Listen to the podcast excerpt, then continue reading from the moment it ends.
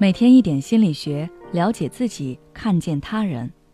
你好，这里是心灵时空。今天想跟大家分享的是，成功的人遇事都是如何应对的。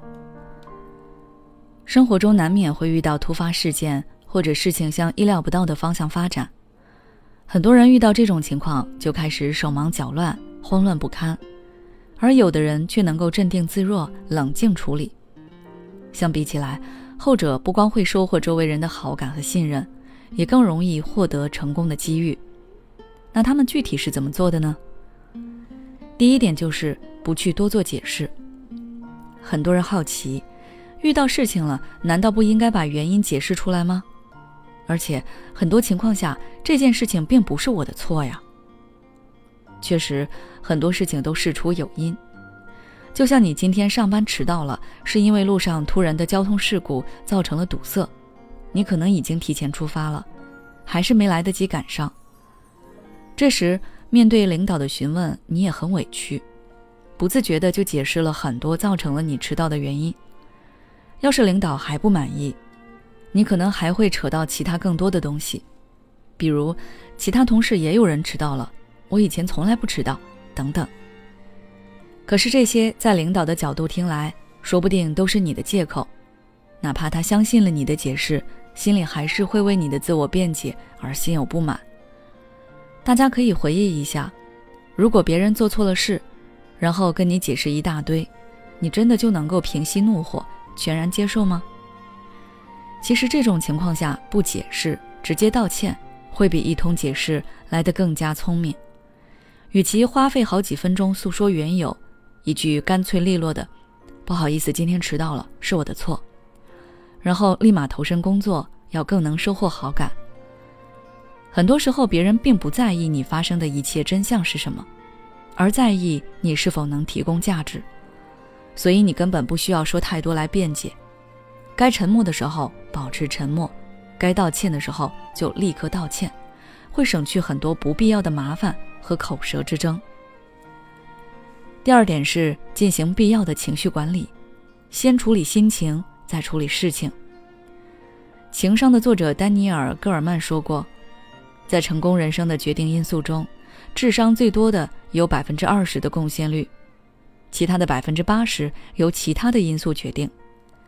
而百分之八十的因素中最重要的就是情商及情绪治理。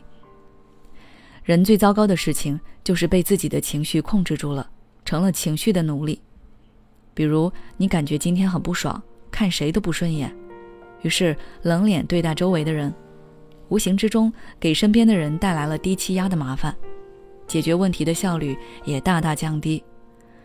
这导致的结果，除了让周围人觉得你很糟糕之外，别无其他。无论失控是出于什么原因，最终事情结束后，失控的人大多数都会为自己当时的行为感到后悔。你要知道，这个世界上，别人没有义务承受你糟糕的情绪。你需要做的是解决问题，而非发泄情绪。失控的情绪只会影响你拔刀的速度。第三点是变换思维，思考问题。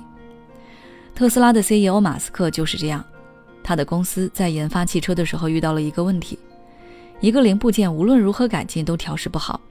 所有的工程师都对这个部件束手无策。大多数人在这个情况下都钻进了如何继续调整这个零部件的牛角尖里，但是马斯克却考虑将这个部件直接整个舍弃，重新再来看整个汽车的设计。时刻提醒自己学会变通，打破经验主义和惯性思维，有时候这就是破局的关键。好了，今天的内容就到这里。如果你想要了解更多内容，欢迎关注我们的微信公众号“心灵时空”，后台回复“情绪失控”就可以了。每当我们感叹生活真难的时候，现实却又告诉我们，生活还能更难。工作、事业、爱人、孩子、父母亲朋，这一切的一切，就像一张大网一样，把你层层束缚其中。你经历了疲惫、辛苦。无奈，还有悲痛。如果你只是一个人默默承受，那你迟早会崩溃。心灵时空组建了专业的心理救援队，每位咨询师都拥有超过二十年以上的咨询经验，只要你需要，我们就在。微信关注“心灵时空”，后台回复“咨询”就可以体验十五分钟心理清诊了。